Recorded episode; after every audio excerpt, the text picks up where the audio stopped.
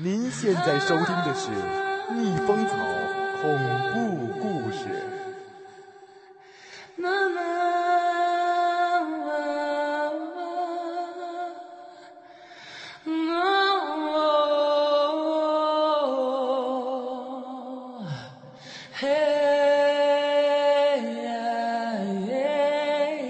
这个故事的名字叫《公路传说》。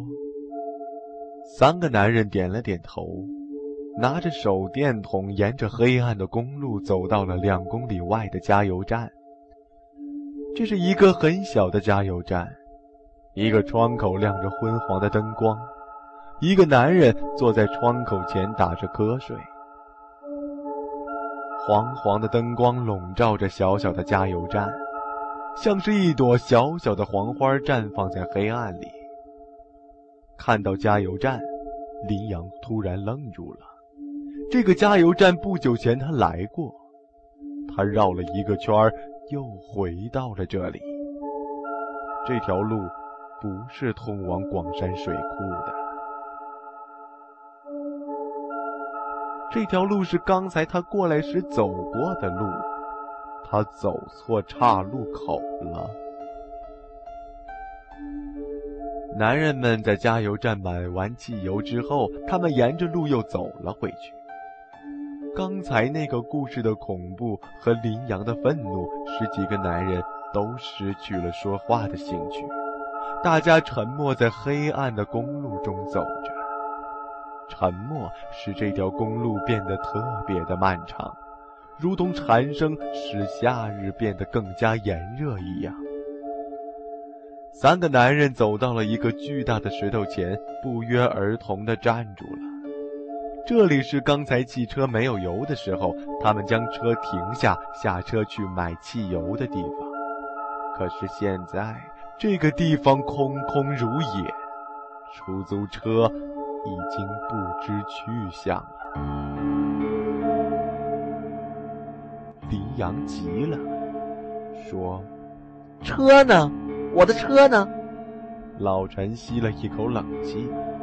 难道有人把汽车偷走了？不会吧，这荒山野岭的，怎么会有人偷出租车呀？林阳拿起了手电筒，在地上映了映。他看到道路上有一串车轮的痕迹，向他们刚才路过岔路口的方向开去。他说：“地上有车轮的印子。”是有人开走了，有人把汽车又开回去了。林阳看着其他两个人，他是真的急了，急得满头大汗，说：“快追，一定要把出租车追回来！”几个男人在无边无际的黑暗中追着车轮印的方向跑去，他一边跑着一边骂。男人们追到刚才路过的岔路口，也就是长着奇怪大树的岔路口时，他们看到出租车安静地停在那株大树下，像是一个在树下耐心等待什么的女人。林阳冲上去检查了一遍汽车，他愣住。他又感觉到有凉气在身体里涌动，他扭头对两个男人说：“汽车没有被打开过。”老陈的脸色变得很难看。“你、你、你说什么？”车门没有被外人撬开过的痕迹？怎么可能？没有外人撬开，汽车。被谁开到这里了？没有人说话，黑夜神秘莫测的笼罩住了三个人，安静的仿佛是一个怪异的梦境。车又一次开动了，这次开得非常快，车子开到了岔路口，林阳又愣住。刚才他记得是三岔路口，现在怎么变成了四个？已经迷路了两次，那么这一次他走哪个路口呢？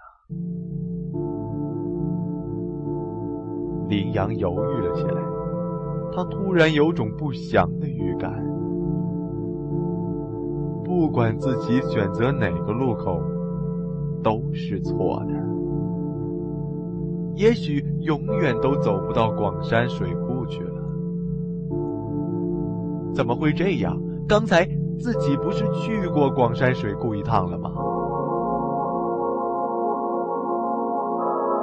刚才好像没有走错路口，那这一次该走哪一个路口呢？林阳觉得自己做不了这样的选择。瘦小男人伸出手指了指一个路口，就是刚才男人说的第二个路口。林阳看了他一眼，不知道为什么，他觉得这个男人指路的姿势很讨厌。他把车开到了第四个路口上去了。瘦小男人见到林阳没有采纳他的意见，他又嘿嘿的笑了一下。车子安静的在公路上行驶着，车里面的三个男人都想着心事，没有人说话。老陈突然说：“我的行李袋的拉链怎么开了？你们谁动过我的行李袋啊？”林阳听到他的声音，因为害怕而颤抖起来，像是冬日寒风里树枝一样颤抖着。林阳冷冷地说：“我们都一直在一起，行李袋也一直在你身边。我们要是动你行李袋，你一定可以看到。怎么了？你丢了东西了？”瘦小男人意义不明的嘿嘿轻笑了一声。老陈沉默了一会儿，他的声音颤抖的更厉害了。没有丢东西，我也知道，你们不可能动我的行李袋的。他这时几乎因为恐惧害怕的连话都说不出来了，所以我才害怕的。老陈又说：“而且，刚才没有人进入这辆车，这辆车却开回了岔路口。你你们不觉得奇怪吗？外人没进来，究竟是谁将车从我们下车的地方开到了岔路口呢？”你没打开他没打开，我也没打开。行李袋的拉链是谁打开的呢？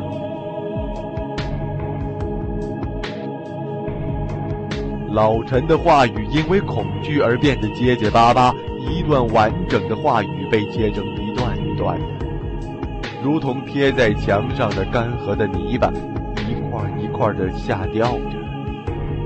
车厢里又沉默了起来。恐惧像是一块透明的琥珀包围着三个男人，像是凝固住了三个虫。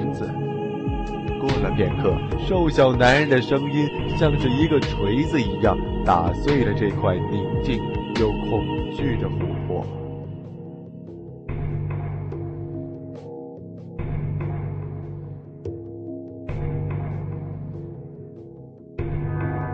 瘦小男人嘿嘿笑了两声。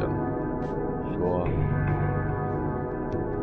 看来这个氛围比较适合讲公路上的第二个传说。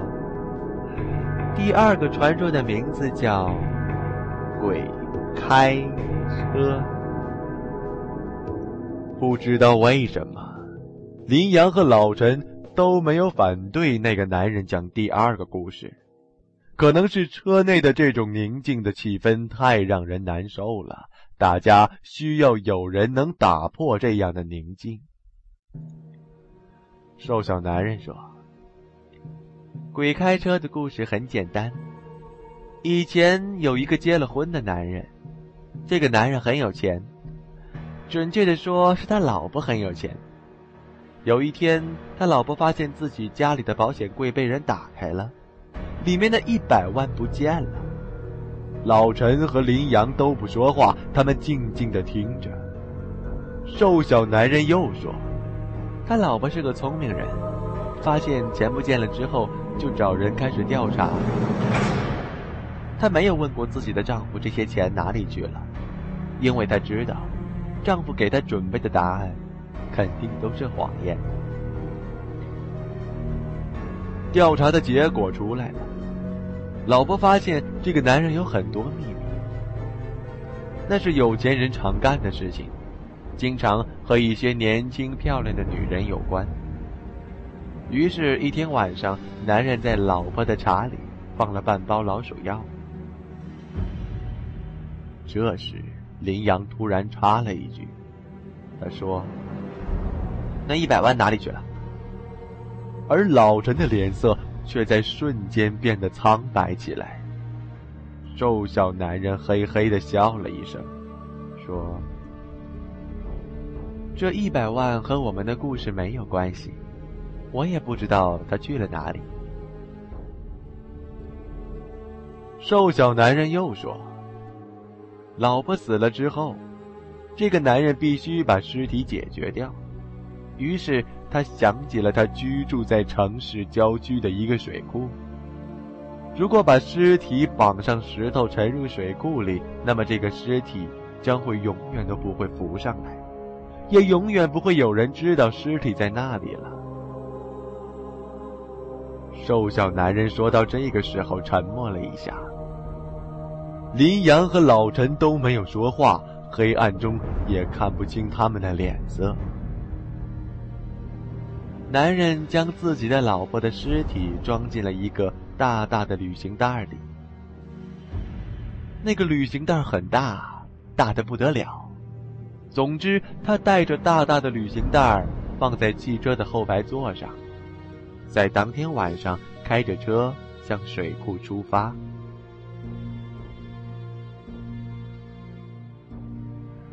那天路上发生了一些很正常的事情，我们略过不提，只说重点。瘦小男人又沉默了一下，这时。老陈的呼吸变得急促起来，像是被人抓住了心脏一样。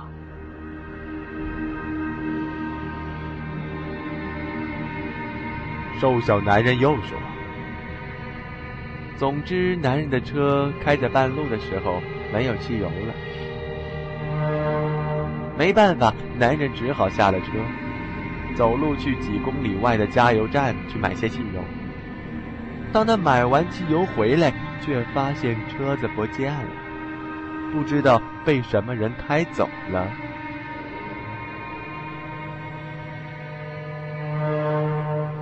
车厢里一阵沉默，对瘦小男人的故事没有任何反应。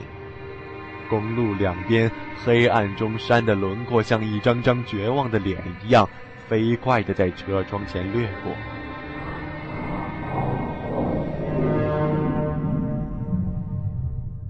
瘦小男人继续说道：“这个男人就开始追，拼命沿着车轮的痕迹追。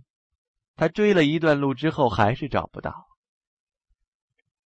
就在他绝望的时候，他突然听到身后有一辆汽车在他身边停住。他听到开车的人说：‘你到哪里去了？我找了你半天了，快上车。’”一起走吧。他扭过头去，看到他老婆满脸鲜血的坐在驾驶室里，冲着他温柔的微笑着。而后排的旅行带上，本来拉得很紧的拉链已经被拉开了。他终于明白了，在他去买汽油的时候，是他老婆从旅行袋里爬了出来，把车开走了。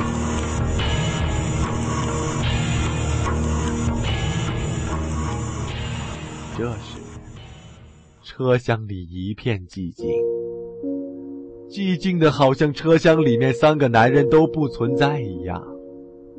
瘦小男人又嘿嘿的怪笑了一声，轻轻的说：“听了这个故事，你们也应该明白是谁把我们的车开走的吧？”老陈尖叫了起来，他像一只喉咙即将被割破的公鸡一样，大声的尖叫了起来。